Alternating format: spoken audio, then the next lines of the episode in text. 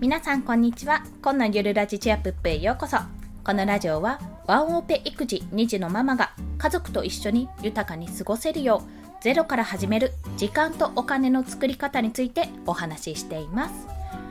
まだ覚えられないこの挨拶文ということで今日のお話をしたいと思います。今日のお話はですね、反省会ですね。反省会。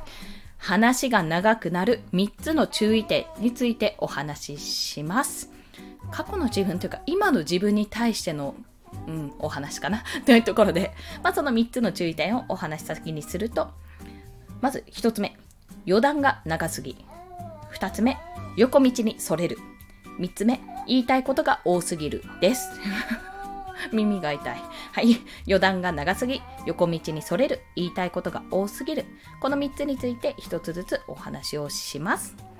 あと、すいません。最初に、息子がね、今、クーヒングっていうんですから、うーん、うーんって声が、あの、しているかと思います。おそらく、このマイクだと拾ってしまうと思うので、すいません。生活音が入ります。ご了承ください。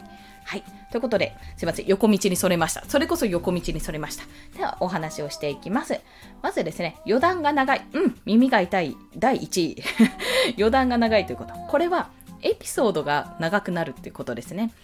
例えば今回で言うと余談が長いというところですね。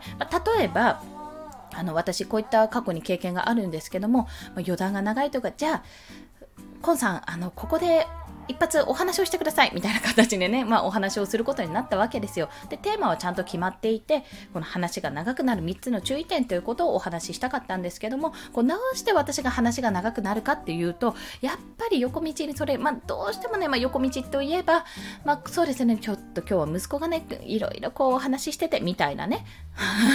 これはちょっと横道にそれるも入ったんですけども、あの余談が長い。もうとにかく、だから何が話したいのみたいなところなんですよ。あなたが話したいのは話が長くなる3つの注意点でしょって、余談じゃないでしょっていうところなんです。これね、本当に耳が痛い。まあ、そういうことね、あるあるなわけですよ。で、こういった形で、いや、実はね、こういった話があってっていう具体的なエピソードを出すときに、出すときに出すのはいいんですよ。それで分かりやすくなるなら出すのはいいんですけども、それが長くなってしまって、なんならそのエピソードがメインになってしまう。まあ、そういったことが起こりがちというお話です。はい。耳が痛くなる話その2です。次は、じゃじゃん 横道にそれると。まあ、先ほど言った通り、例えばメインで、まあ、余談が長い方っていますよねって話をじゃあこの話でするとしますよね。まあそれがメインだと。まあ本当はメインじゃないけどこれ。じゃあ余談が長いという今日はお話をしたいと思います。まあ余談が長いといえば、あ、そういえば、あの、今ちょっと息子がお話ししてるっていう話をしたと思うんですけどもこれクーイングといってあの大体生後ですね23ヶ月ぐらいから出てくるんですよねまあ喋ってるえなんか自分に対して喋ってるっていうふうに思うんですけどもそうじゃなくてただ自分の声をねこんな風に出すのかなっていう、いうまあ、赤ちゃん特有の働き方なんですよ。そうでこのクーイングをしてる時の息子がねピコピコして可愛くてっていう感じです。は いどっちかっていうと逆かな。今話しながら逆だなって思いましたけど、まあ、この結局あのエピソードとしては余談が長いって話をしたかったのに、まあ、その横道にそれましたよね。まず自分の子供の話にして、まあ、ちょうどね後ろでうーうー言ってるんで、まあ、そこから息子のあのクーイングとは何かっていう話をしたのとなおかつそこから息子可愛いねって話どんどんそれる一方っていうね。これあのちょっとね、血液型のせいにしちゃダメなんですけど、しちゃダメなのは分かってるんですけど、あの B 型あるあるなんじゃないかなってちょっと思うんですよ。私 B 型なんですけど、あのゴリラさんと一緒の B 型です。ね、以前ちょっと B 型同士で集まった時があって、大学の時にバイト先の B 型同士の集まりがあって、3人でね、バイト帰り後にイエーイって話したんですけど、お互いに全然別の話して、はあ、すっきりみたいな感じで帰っていったことがあったんですよ。いや、ま、マジただ一方的に全員話しただけじゃんみたいないな、そんなことがあったんですね。で、まあ、これ今横道にそれてるんですが、まあ、そういった形のように、あの、サブエピソードをポンポンポンポン言っちゃって、それがもうどんどん発展しちゃって、結局どうなってるの？何が言いたいの？って話になりがち。っていうことがよくあるんです。私。よくあるんです。で、これ、あるあるなんですけど、そういえばっていうふうに、そういえばこんな話があってから始まることが多いです。だからそういえばってなった時ちょっと注意した方がいいと思います。私に向けて。はい。そして最後ですね、耳が痛い話。3つ目は、言いたいことが多すぎるということ。そう、これね、うん、ありますよね。ま今回で言うと言いたいことは話が長くなる3つの注意点。で、この3つに注意すればはがは注意することで話が長くなるのを防げますよってお話なんですよ。そう。これがメイン。これが皆さんに伝えたいこと。まあ、なんなら私に伝えたいことなんですね。で、でもこれが例えば話が長くなる3つの注意点じゃなくて、どうしようかな。では、うん、ちょっといい例ではないかもしれないんですが、話が長い人あるあるっていうタイトルにするとして、まあ、その中で、まあ、余談が長すぎですよねとか、横道にそれることありますよね、言いたいこと多すぎますよねなんて話をこうどんどんどんどんどんどんどんどんしていくと、結局何が言いたいのかわからなくなりますよね。ただあるあるを伝えたいの雑談みたいなそれだけっていうところ。それに、この話で、この話とか今回で言うとこの放送で一体何を相手に伝えたい何をしてほしいのかってゴールが明確じゃないっていうことが多いんですよ。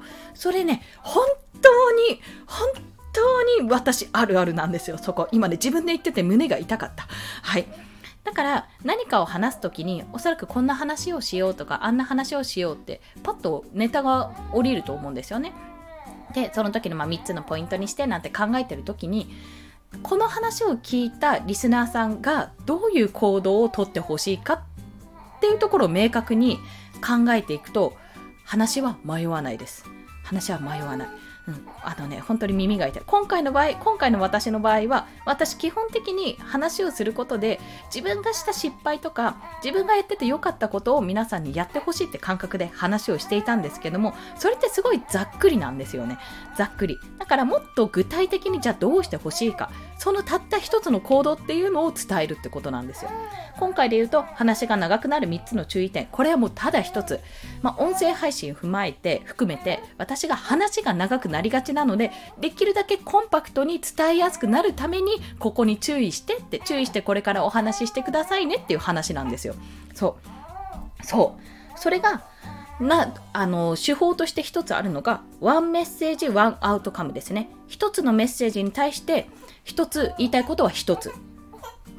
これメンタリスト DAIGO さんの本によく載っている手法なんですけど手法というかもうただただシンプルに一つのメッセージに対してあの行動してほしいこととか伝えたいことは一つに抑えるべきっていうか抑えなさいっていうお話ですそして、まあ、だからそれを転じて一つの放送に対してメッセージは一つとそのゴールは一つしかないよそこを伝えるためにじゃあ何を話すかっていうところなんですよねはいまあ、まさに今回の放送は自分の課題というところです。自分への放送。うん、久々にね、うまく話せた気がする。まあ、例はひどかったですけど、うまく話せたような気がする放送でございました。まあ、そして今回、このワンメッセージ、ワンアウトカムだよとかそういったお話をしたんですけども、ゴールを決めた方がいいよっていう話をしたんですが、最終的に私が解決策、対策として行っていることは、ただ一つ。台本ですね。でもざっくりした台本です、これ。台本を作っていくと良いです。で、この台本、今回、あの、概要欄に貼っ付けます。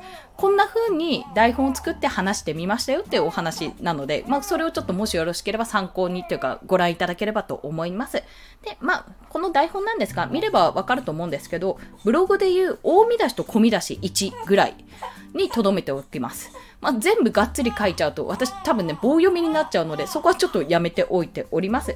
そして、まあ、何がいいかっていうと、流れを作れるんですよね1つ目に流れを作れるのと話が迷わなくなりますあそうそうこの話しようと思ってたってバーってどっか横道にそれた時の軌道修正もそれを見ることでできるので非常にね台本を作っていくことはおすすめしますはい。ということで、すいません。息子がちょっと泣き出しましたので、ここいらで まとめさせていただきます。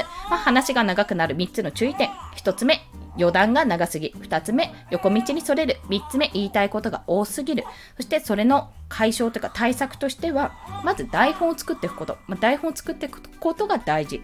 ワンメッセージ、ワンアウトカム。一つのメッセージに対して、一つのメッセージ、放送ですね。これで放送に対して伝えることはただ一つ。そして聞いていただける方がどういうゴールを目指してほしいのか、どういう姿になってほしいのかを考えながら作るというところです。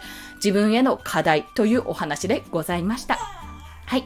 本日もお聴きくださりありがとうございました。もしこの放送いいねって思われた方はハートボタンタップしていただいたり、レビューなど書いていただけると嬉しいです。そして皆さん、今日も一日また元気にお過ごしください。コンでした。では、また。